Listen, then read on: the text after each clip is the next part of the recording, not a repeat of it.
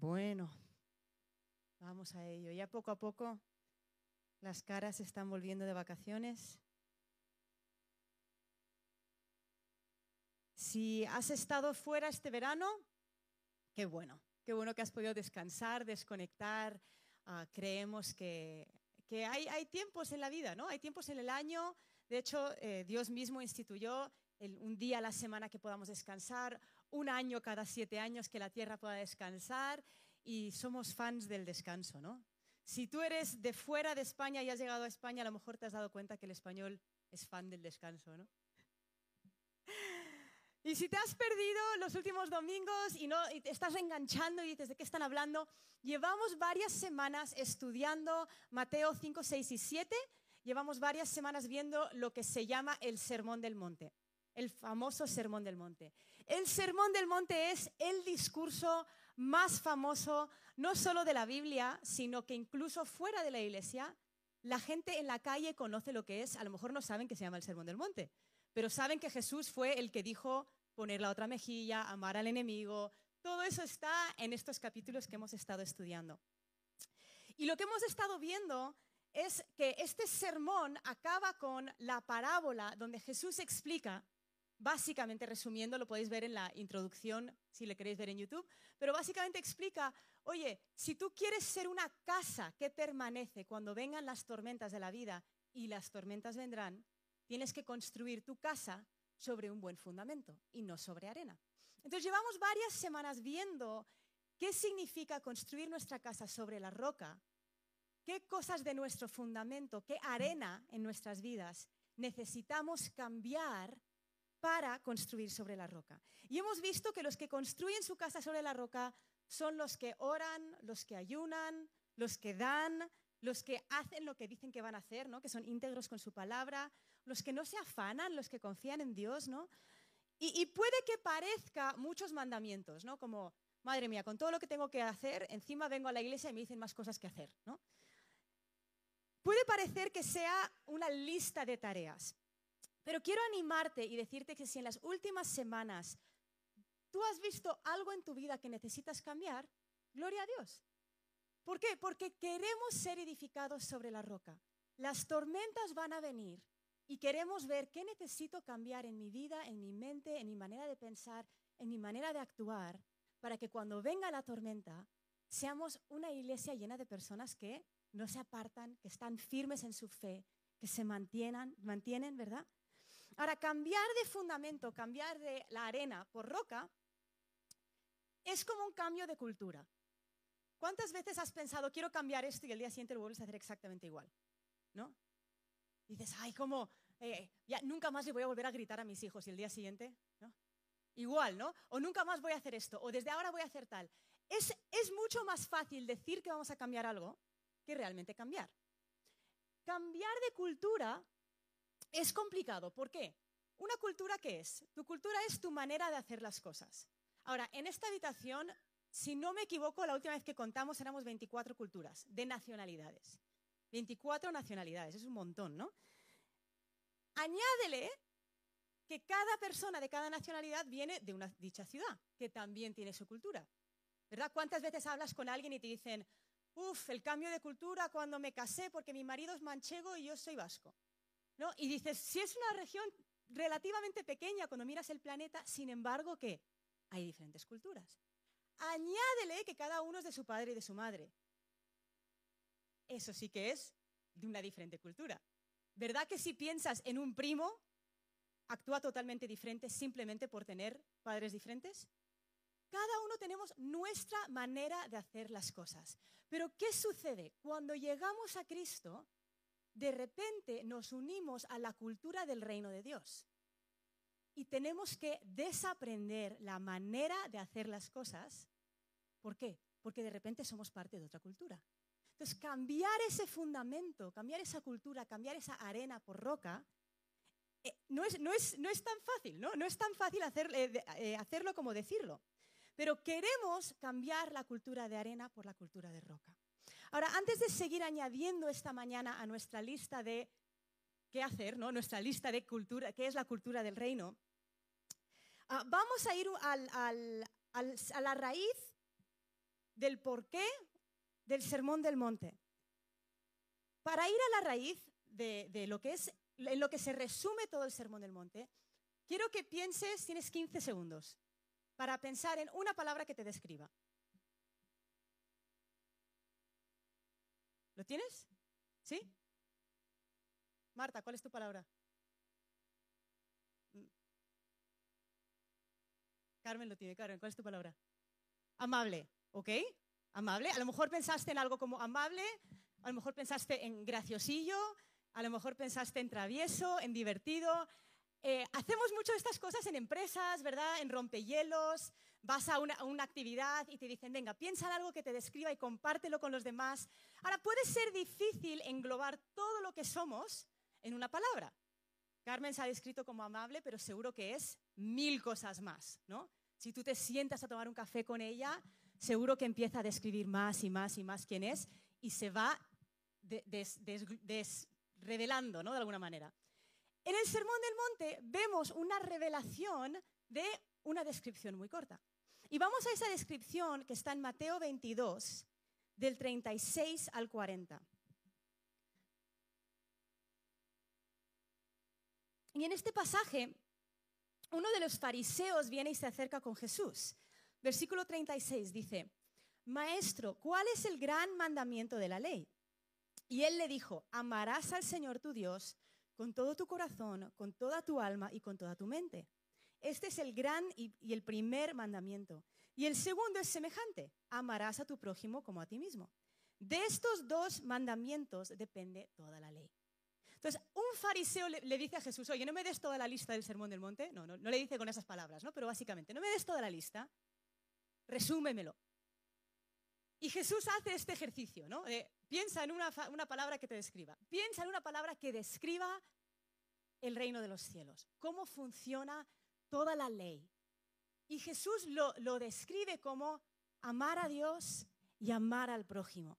Y en estas últimas semanas, todo lo que hemos visto, todo lo que hemos desenredado o lo que hemos descrito, tiene que ver con este primer mandamiento, amar a Dios, ¿verdad?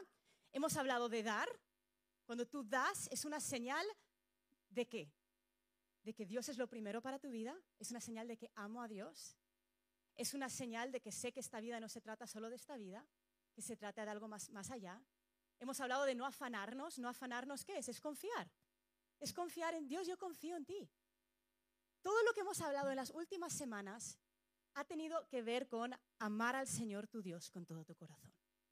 Y en estas siguientes semanas vamos a estar hablando de la siguiente parte, amar a tu prójimo como a ti mismo. Y vamos a Mateo 5 y vamos a seguir con nuestro sermón del monte. Vamos a ver qué significa amar a otros. Mateo 5, versículos 38 al 48. Dice, habéis oído que se dijo, ojo por ojo y diente por diente, pero yo os digo, no resistáis al que es malo. Antes bien, a cualquiera que te abofetee en la mejilla derecha, vuélvele también la otra. Y al que quiera ponerte pleito y quitarte la túnica, déjale también la capa. Y cualquiera que te obligue a ir una milla, ve con él dos. Al que te pida, dale, y al que desee pedirte prestado, no le vuelvas la espalda. Habéis oído que se dijo, amarás a tu prójimo y odiarás a tu enemigo. Pero yo os digo, amad a vuestros enemigos y orad por los que os persiguen, para que seáis hijos de vuestro Padre que está en los cielos. Porque Él hace salir su sol sobre malos y buenos y llover sobre justos e injustos. Versículo 46. Porque si amáis a los que os aman, ¿qué recompensa tenéis? ¿No hacen también lo mismo los recaudadores de impuestos? Y si saludáis solamente a vuestros hermanos, ¿qué hacéis más que otros? ¿No hacen también lo mismo los gentiles? Por tanto, sed vosotros perfecto, como vuestro Padre Celestial es perfecto. Bueno, si fuésemos a añadir cosas a la lista, sé perfecto. os podéis ir a casa, ¿no? Ánimo, a ver qué tal os ha ido la semana que viene. No, si leyésemos cosas solamente fuera de contexto, esto puede parecer apaga y vámonos, ¿no? Nunca voy a poder ser perfecta. Sin embargo, cuando lo leemos dentro del contexto y no simplemente el, el versículo suelto, vamos a leer otra vez el versículo 44 y 45. Dice, pero yo os digo, amad a vuestros enemigos y orad por los que os persiguen, para que seáis hijos de vuestro Padre que está en los cielos. Porque Él hace salir su sol sobre malos y buenos y llover sobre justos e injustos. Estas palabras son tan importantes cuando leemos la palabra, ¿no? ¿Para qué? ¿Por qué? Porque nos explican a qué se refiere este contexto. La perfección de Dios, cuando dice, sé perfecto como tu Padre que es perfecto, es demostrado en el amor que Él tiene por todos de igual manera. ¿Cuántos no conocéis a alguien que dices, ostras, qué mala persona es y qué bien le va en la vida? ¿Verdad? ¿Por qué? Porque Dios sigue siendo el mismo. Él hace salir el sol sobre buenos, hace salir el sol sobre malos. Él sigue siendo bueno, sigue siendo amoroso. Y ser como nuestro Padre, ser perfecto, como nuestro Padre, significa dejar que el amor que tenemos para Dios y que Él tiene por nosotros desborde al mundo que está a nuestro alrededor. Dice, Él hace salir el sol sobre buenos, sobre malos, ser como vuestro Padre, que hace esto. Y yo durante años leía esta parte del Sermón del Monte y pensaba poner la otra mejilla, ir la mía extra, pensaba que era no tener personalidad, ¿no? abofetéame, písame, escúpeme. Eh, pensaba que eso era ser cristiano, ¿no? Dejar que me manipulen, dejar que me mientan. mi marido lo sabe, Chisco lo sabe, él es buenísimo vendiendo cosas en Wallapop. Yo lo intenté una vez. Casi le pago a la persona por recogerme la cosa, porque me siento tan culpable. Digo, oye, estaba vendiendo unos, unos cuchillos.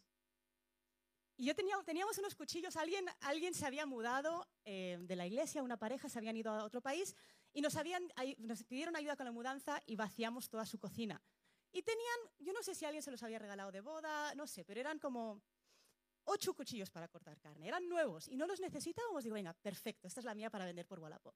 Y empiezo, ¿no? Cuchillos nuevos, 20 euros, y alguien me los, me los negocia a venga, vale, 10, porque claro, hay que poner la otra mejilla. Venga, 5, venga, vale, 5, porque hay que poner la otra. Casi les pago. Mejor, mejor te doy los cuchillos y te doy 10 euros, ¿no? Y yo pensaba que eso era lo que significaba el poner la otra mejilla, el ir la milla extra, significa que todo el mundo se aproveche de mí. Pero no significa eso. Nos explica el pasaje, ser perfectos como vuestro Padre, que hace salir el sol sobre buenos y hace salir el sol sobre malos.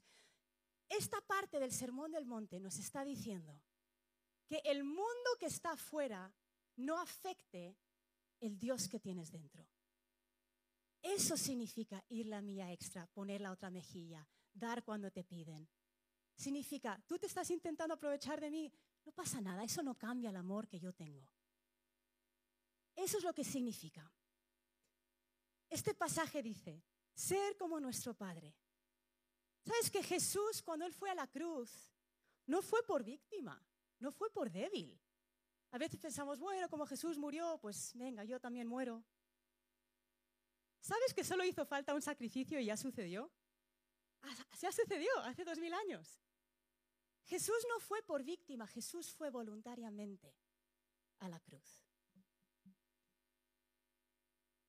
Ser como nuestro Padre significa que lo que pase en el mundo exterior no cambia la cultura del reino en nuestro interior. No sé si os acordáis de la historia, no lo vamos a leer por tiempo. La historia en la que Jesús se sube a la barca con los discípulos y se queda dormido, ¿verdad? Y empieza la tormenta y los discípulos tienen miedo y despiertan a Jesús y le despiertan diciendo, oye, ¿no tienes miedo de que nos vamos a morir? Y Jesús se despierta y calma la tormenta. ¿Sabes que yo creo que Él pudo calmar la tormenta porque Él no tenía una tormenta interna? Los discípulos estaban muertos de miedo, Él no. Él tenía paz.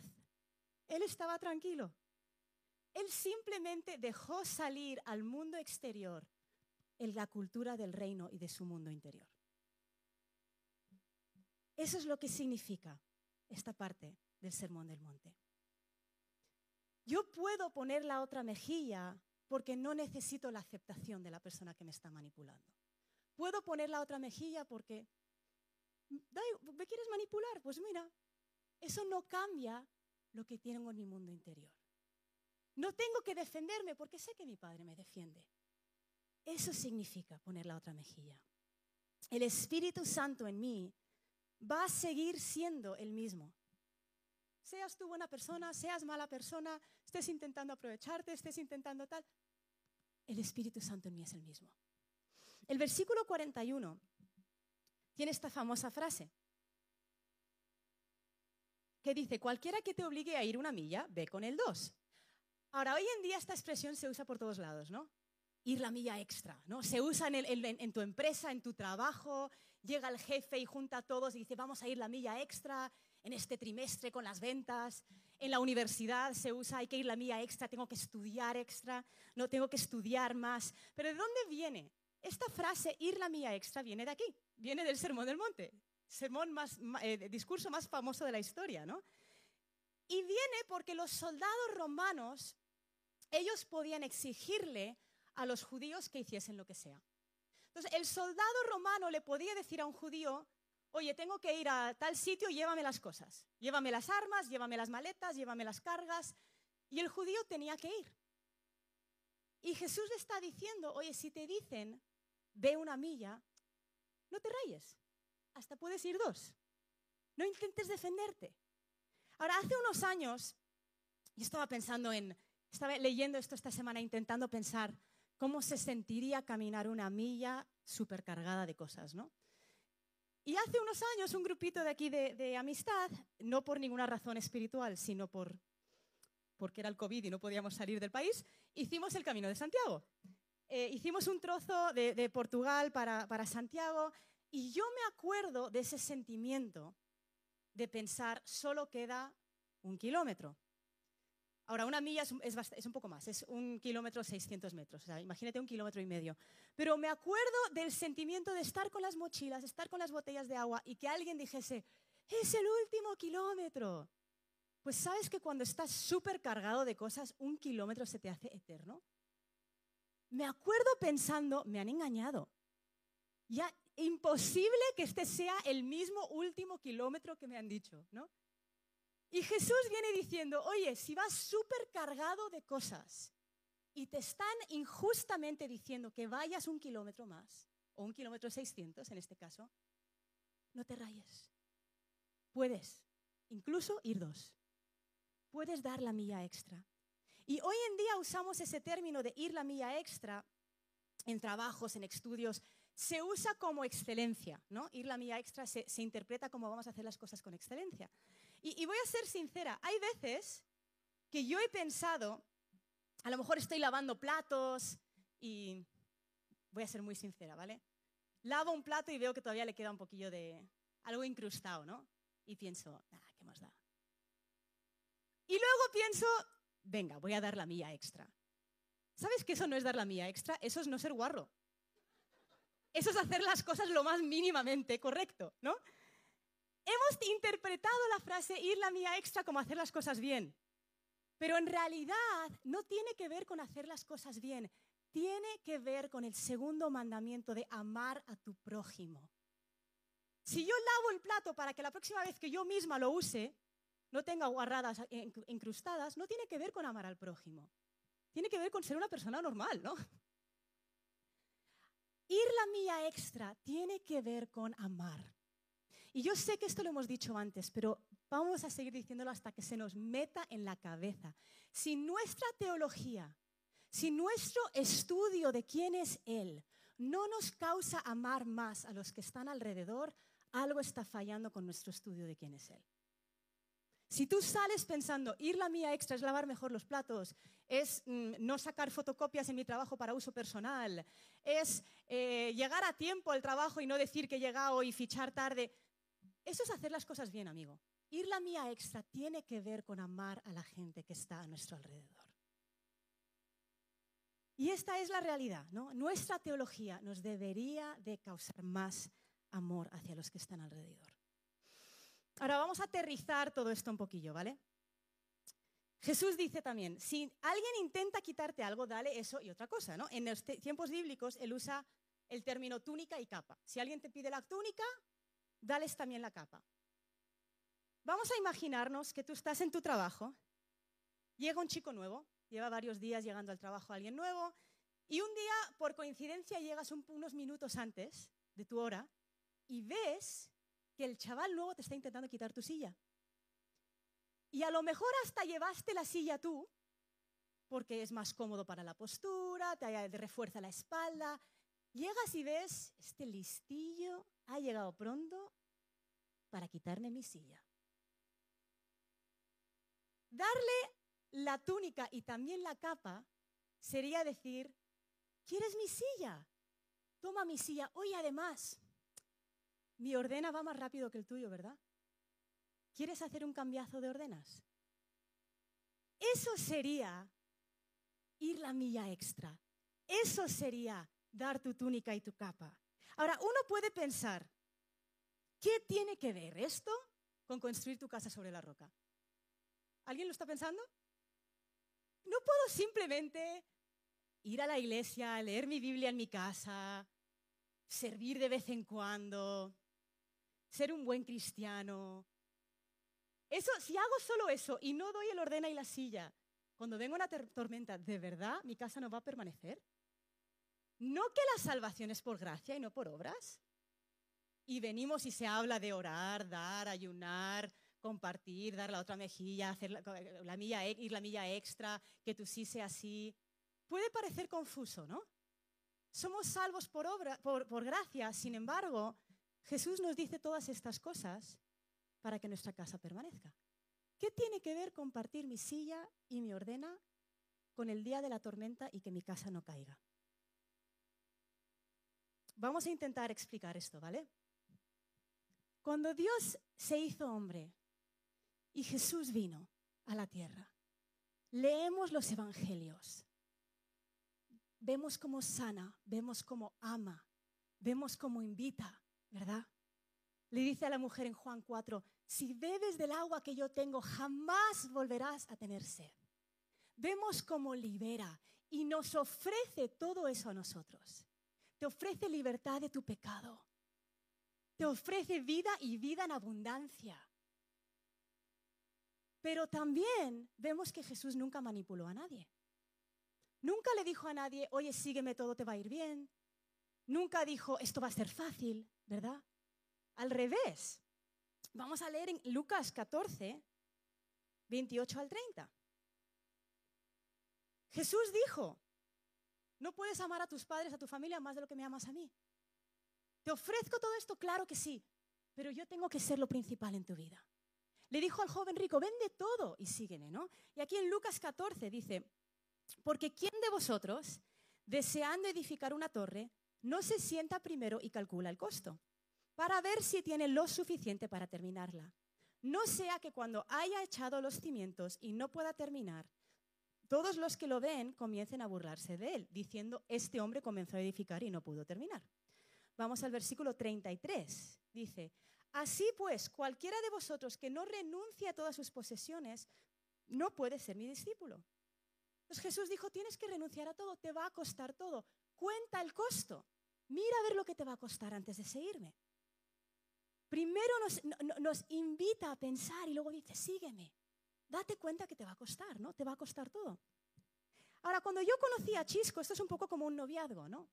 Nosotros tuvimos un año y pico de noviazgo antes de casarnos. Ahora, en ese año y pico, estaba totalmente en mi derecho compararle con otros chicos, ¿no? Y poder decir, uff, pues este no reacciona así cuando se cabrea y Chisco reacciona así cuando se cabrea. ¿Por qué está en mi derecho? Porque yo estoy analizando si quiero pasar el resto de mi vida con él. Ese es el momento para analizar. Para decir, oye, yo quiero vivir con este carácter fuerte el resto de mi vida. Tengo que decidirlo, ¿no? Estaba en mi derecho valorar, sopesar, conocer, contar el costo, ¿verdad? Pero una vez que vamos a la boda, una vez que nos casamos, yo me pongo el anillo en el dedo. ¿Qué significa cuando, que yo me pongo el anillo en el dedo? Significa que yo ya no le comparo con otros chicos. Yo he decidido que me caso con este. Yo ya no puedo ni compararle ni pensar, ostras, no me había dado cuenta de cuánto le gustaba el fútbol. No sé si quiero vivir con esto el resto de mi vida o no. Ah, demasiado tarde. Me toca vivir el resto de mi vida con eso. ¿Por qué? Porque el anillo ya está en el dedo. Ya lo he decidido, ¿no? Y yo he conocido a tantos cristianos que piensan cosas, que me dicen cosas como, es que fulanito me ha hecho daño y no sé si le voy a perdonar o no. A ver, ¿tú te has puesto el anillo en el dedo con Jesús o no? Porque si te lo has puesto, si tú ya has decidido seguir a Cristo, la decisión ya está tomada. No tienes la opción de si perdonar o no. Ya tomaste la decisión. Conozco a cristianos que dicen, o gente que se hace llamar cristiana que dice, estoy decidiendo si seguir viendo pornografía o no. Si lo estás pensando, es que el anillo no está en el dedo. Puedes decir que eres cristiano, pero no lo eres en tu corazón.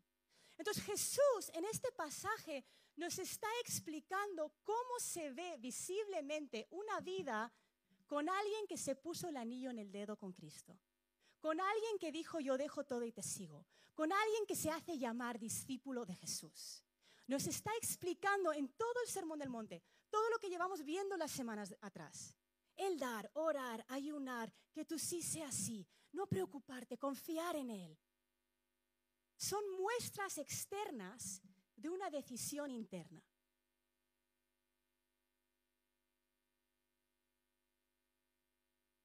Cristo viene explicando lo que significa amar a Dios sobre todas las cosas y amar a nuestro prójimo y nos explica cómo se ve la vida de un discípulo.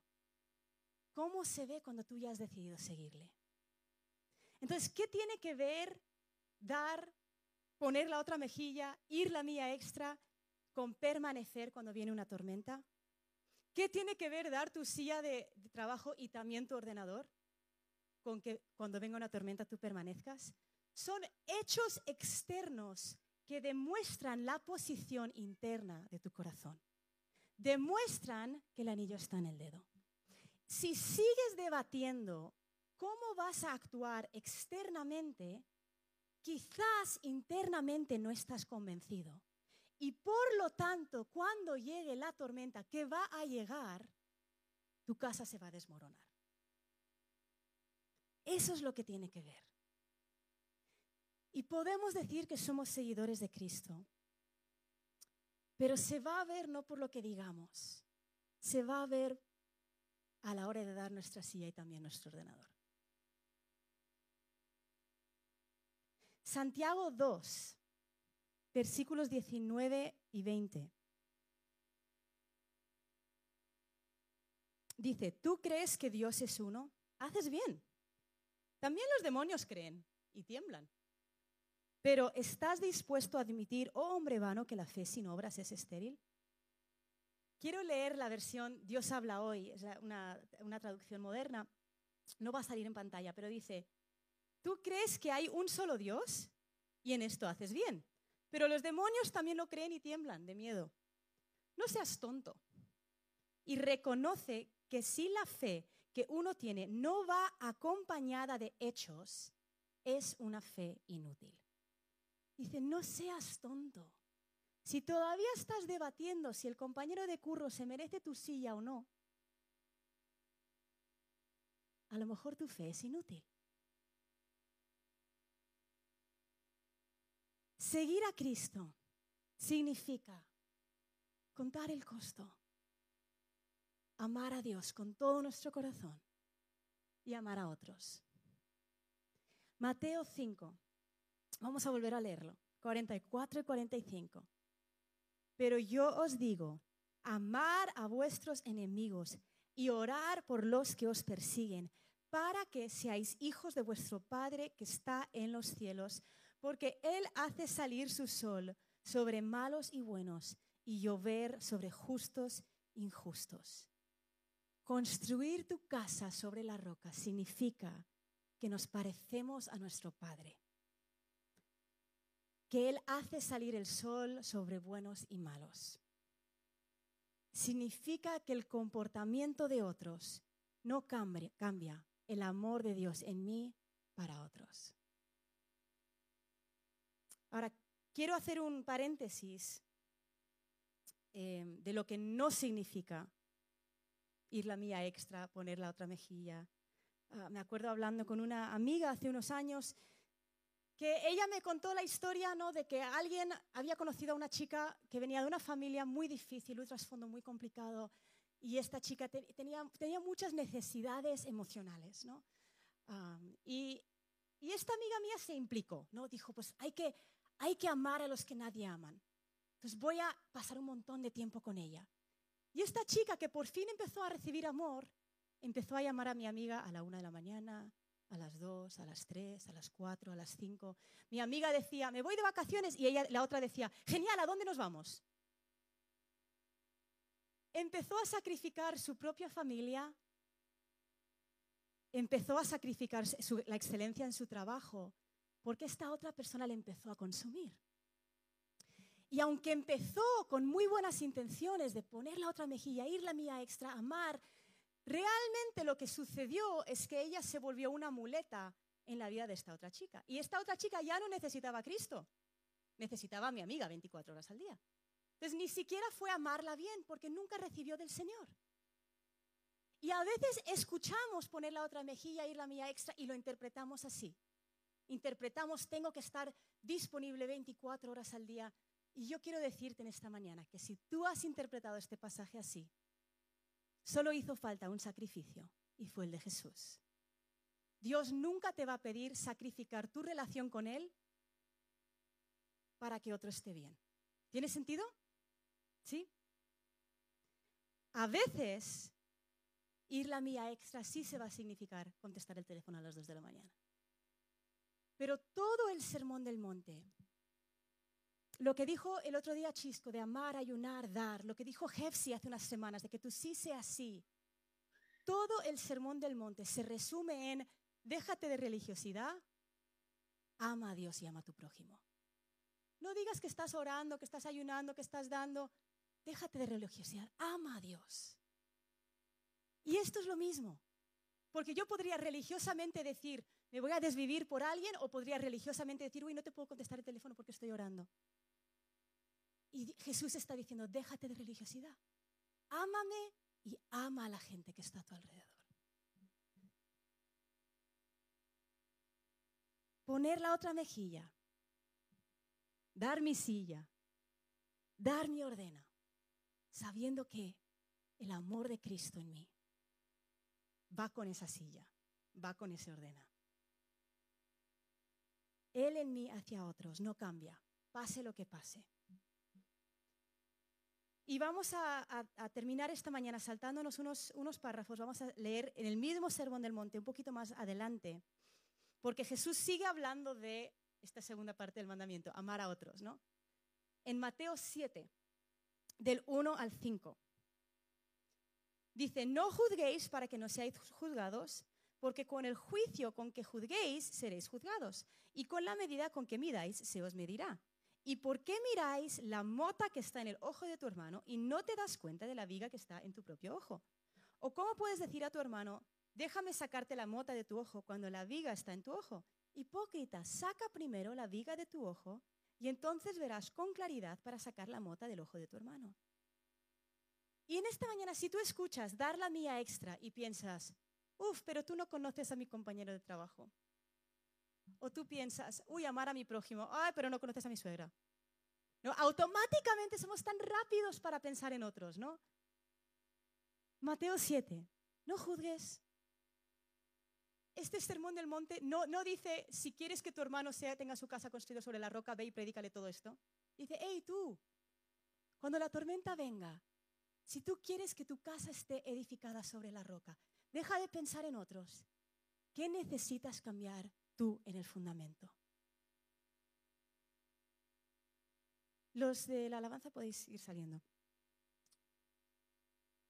Estos pasajes esta mañana son una invitación para nosotros. Son una invitación para nosotros. ¿Qué necesitamos cambiar en nuestra cultura? ¿Qué necesitamos confrontarnos de la arena que tenemos en nuestra vida y cambiarlo por roca? No porque sea cambiar simplemente lo que hago, sino porque revela un área de mi vida en el que o no estoy amando al Señor o no estoy amando a otros. ¿Tiene sentido? Si yo estoy pensando, uy, tengo que cambiar, mm, yo qué sé, tengo que cambiar el dar la mía extra porque la verdad que no lo doy, porque tal, tal, tal, tal. Genial. Pero ¿sabes qué? Es más difícil cambiar por fuera. Es más fácil decirlo que hacerlo. Vete al porqué. ¿Qué Señor en mí todavía es egoísta? ¿Qué Señor en mí todavía no te ama? ¿Qué Señor en mí tú no has entrado a reinar? Estábamos cantando esta mañana, abrir las puertas y que entre el Rey de Gloria, del Salmo 24, ¿verdad?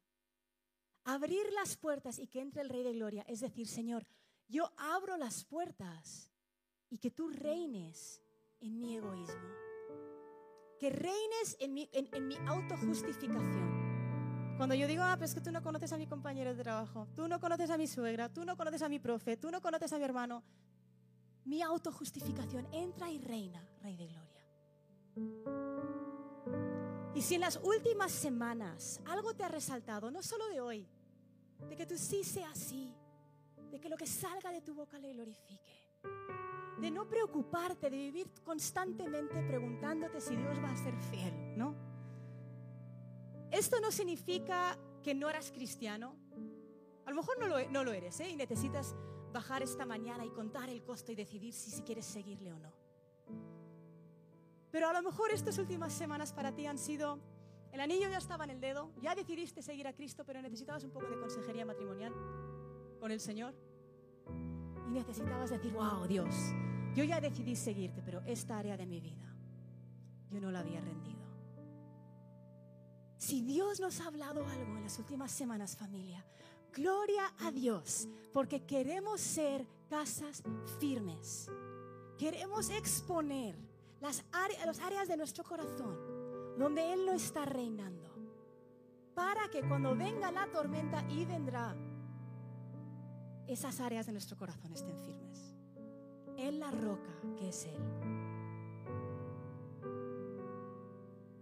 La meta no es venir estos domingos en esta serie y pensar, qué bien lo estoy haciendo. Yo sí que oro, yo sí que ayuno. La meta es ver qué arena en nuestra vida necesitamos cambiar por roca para permanecer. Vamos a ponernos de pie.